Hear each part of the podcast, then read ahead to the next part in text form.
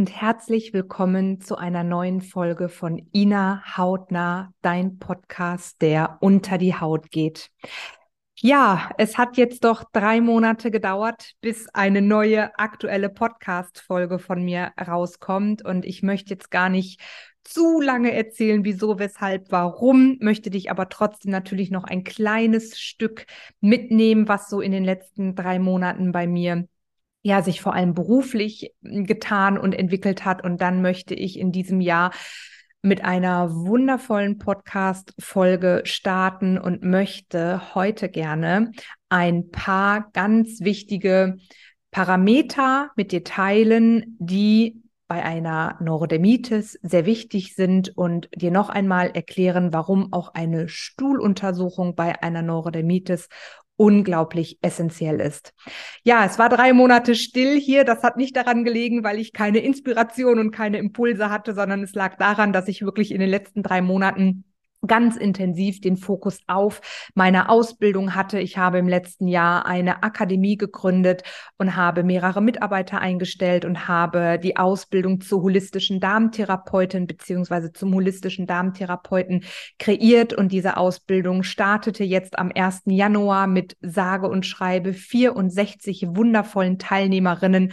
Ja, und ich habe einfach die letzten drei Monate wirklich hier den Fokus drauf gehabt und ganz intensiv an den Modulen gearbeitet, an der Ausbildungsplattform und, und, und. Und ja, wir sind ganz wundervoll gestartet am 1. Januar. Meine Teilnehmerinnen sind super fleißig, super motiviert und ich freue mich sehr auf dieses gemeinsame ja, und ich werde dir hier in den späteren Podcast-Folgen sicherlich auch das ein oder andere nochmal, ja, ein bisschen zu der Ausbildung auch erzählen. Aber jetzt möchte ich starten und möchte mit dir ein paar wichtige Parameter bei der Neurodermitis mitgeben und dir erklären, warum diese Parameter so wichtig sind.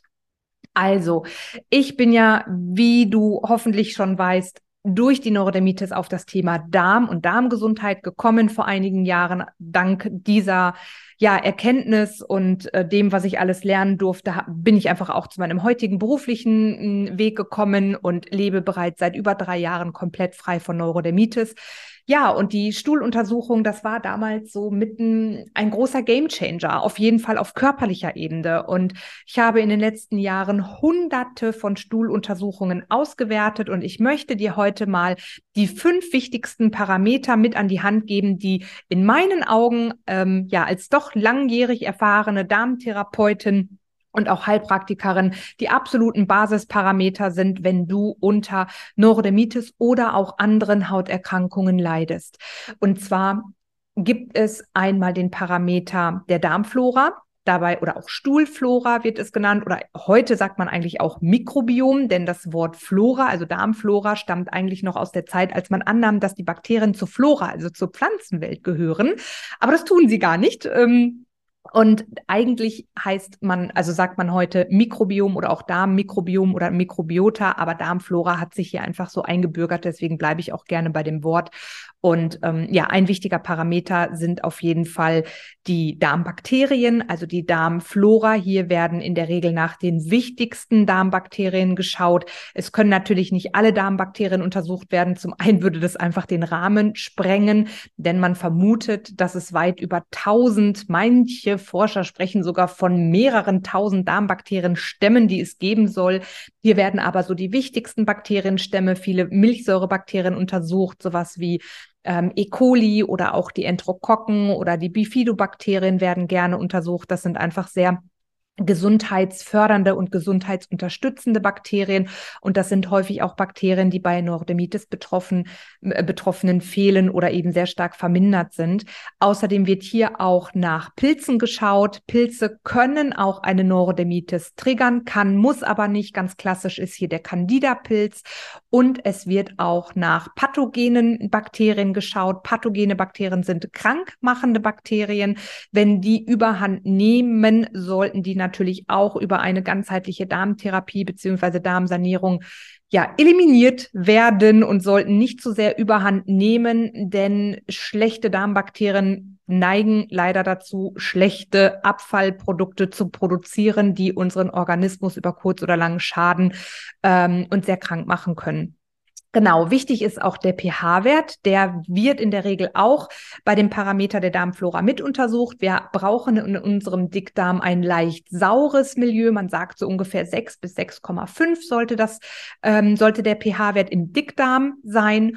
Und sehr häufig habe ich es in meiner Praxis, dass die Patienten und Patientinnen einen sehr basischen pH-Wert haben, also so ab sieben aufwärts.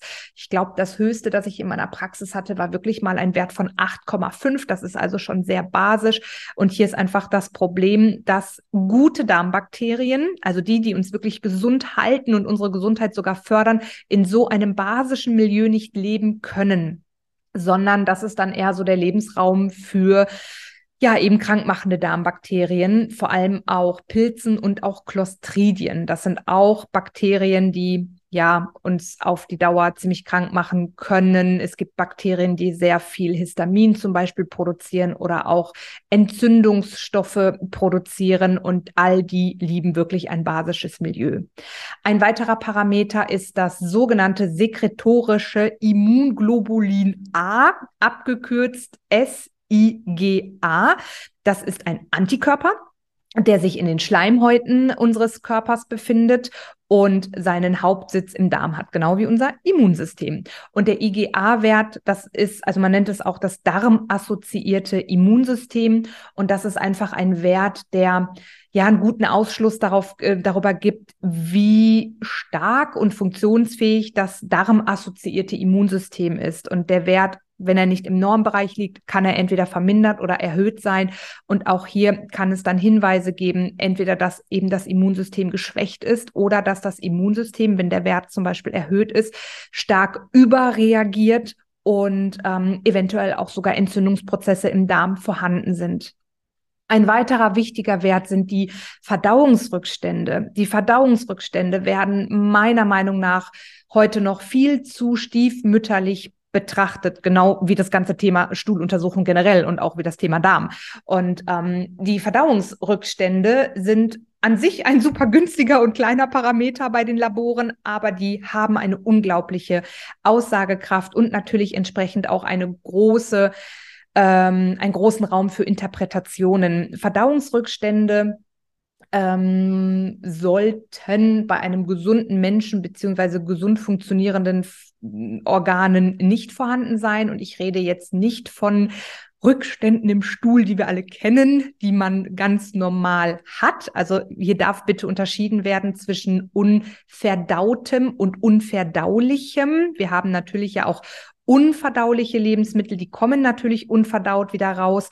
Und ich rede aber hier wirklich von Verdauungsrückständen, die entstehen können, weil ich zum Beispiel nicht vernünftig kaue, weil ich in Stress und in Hektik esse, weil ich schlinge, weil ich einfach zu große Portionen esse oder weil mein Magen nicht mehr richtig arbeitet oder meine Bauchspeicheldrüse oder mein Dünndarm oder, oder, oder. Du siehst, die Ursachen oder die möglichen Ursachen sind sehr vielfältig. Aber diese Verdauungsrückstände, wenn sie untersucht werden, was ich am allerhäufigsten in meiner Praxis habe, ist ein sogenannter Fettstuhl. Ja, das unverdaute Fette im Stuhl landen. Manche Patienten können das sogar sehen tatsächlich. Ja, das ist dann wirklich, und ich denke, wir können hier offen reden, weil ich finde es einfach so schlimm, dass so vieles noch ein Tabuthema ist.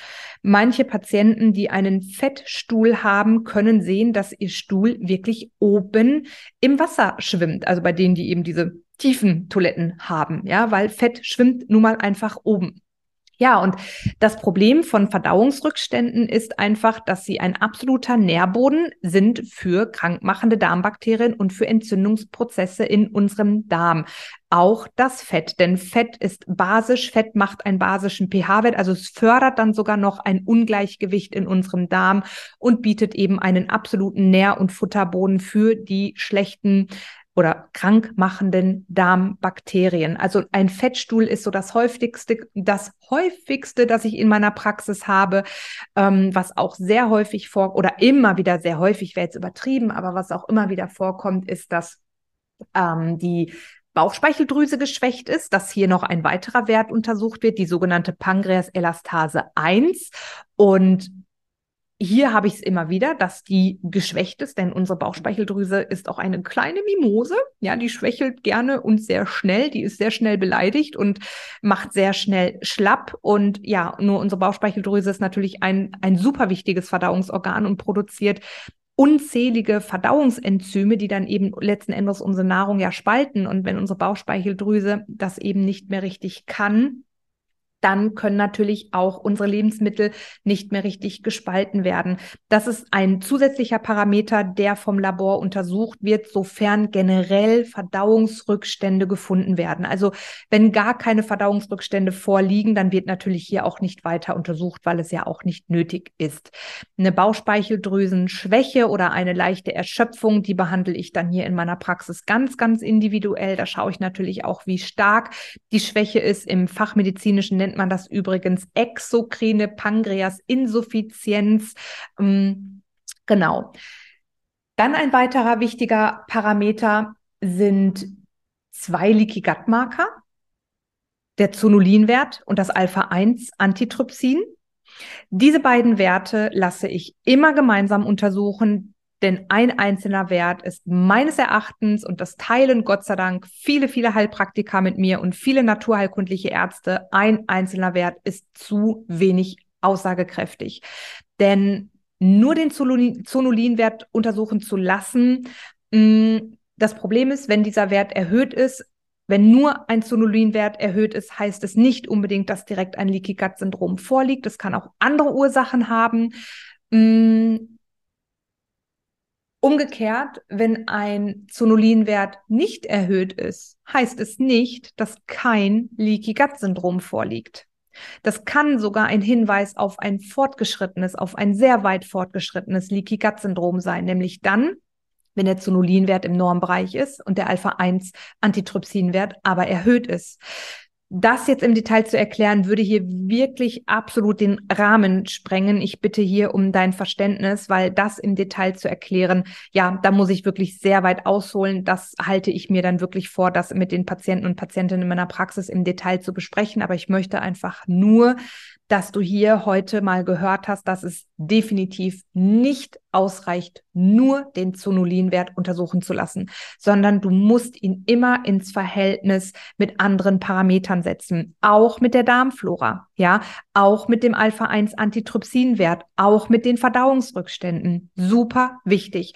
Also ich lasse immer beide Leaky Gut Marker untersuchen, Zonulin und Alpha-1-Antitrypsin und alle Werte zusammen gucke ich mir dann natürlich an und kann daraus entsprechend dann auch noch entsprechend anhand der Symptomatik, also einer ausführlichen Anamnese der Patienten, kann ich sehr gut abschätzen, wie weit fortgeschritten das Leaky Gut Syndrom ist und ob natürlich überhaupt eines vorliegt.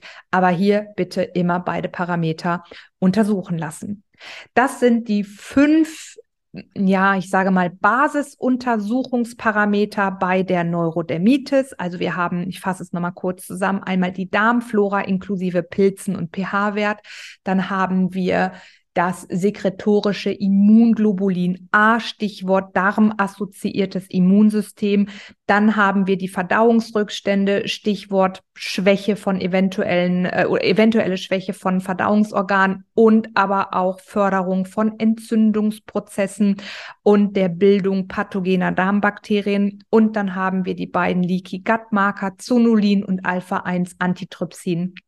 Natürlich gibt es noch viele, viele weitere Marker, die ich untersuchen lassen kann. Ich kann Parasiten untersuchen lassen. Ich kann spezielle Würmer untersuchen lassen. Ich kann natürlich auch Tumormarker untersuchen lassen. Ich kann auf Blut im Stuhl untersuchen lassen. Ich kann natürlich auch eine Zöliakie oder erste Parameter dafür untersuchen lassen. Letzten Endes kann eine ähm, Zöliakie ja nur über eine Biopsie wirklich diagnostiziert werden. Aber auch hier gibt es eben erste Parameter, die einen Hinweis darauf geben könnten. Und ich kann auch verschiedene Entzündungsmarker untersuchen lassen. Aber auch hier, das bespreche ich wirklich immer im Detail mit dem Patienten, mit der Patientin, je nach Anamnese und nach Vorgeschichte, Erkrankung etc. Aber wie gesagt, bei der reinen Neurodermitis sind das die absoluten Basisparameter, die du untersuchen lassen solltest. Hier kommt auch sehr oft die Frage, ich selber arbeite mit dem Labor Enterosan zusammen, bereits seit mehreren Jahren. Ich bin sehr zufrieden damit. Dahinter steht ein super kompetentes Team, das muss ich wirklich sagen. Also kann ich absolut empfehlen. Und das sind jetzt auch die Parameter vom Labor, die ich genannt habe. Es gibt natürlich auch andere Labore mit ähm, anderen Bezeichnungen der Parameter. Ich habe mich jetzt auf das Labor Enterosan bezogen.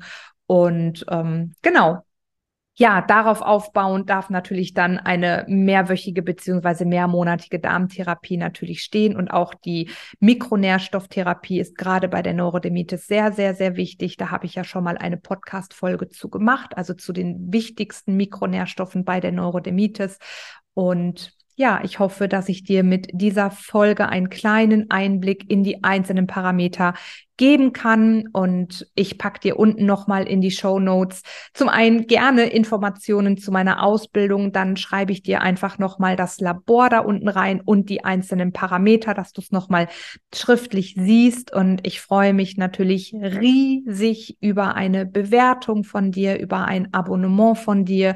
Ich freue mich riesig, wenn wir uns bei Instagram verbinden. Ich habe auch hier nochmal meinen Link in die Show Notes reingepackt und ich freue mich natürlich, dass wenn wenn dir die Folge gut gefallen hat, dass du sie ja an Freunde und Bekannte oder natürlich vor allem auch an andere Betroffene weitergibst. Und ich hoffe, dass ich mit diesem Podcast viele, viele Menschen erreichen kann. Und ja, ich wünsche dir einen wundervollen Morgen, einen wundervollen Mittag, einen wundervollen Abend, wann immer du diese Podcast-Folge abhörst und komm gut durch die Woche. Bis ganz bald.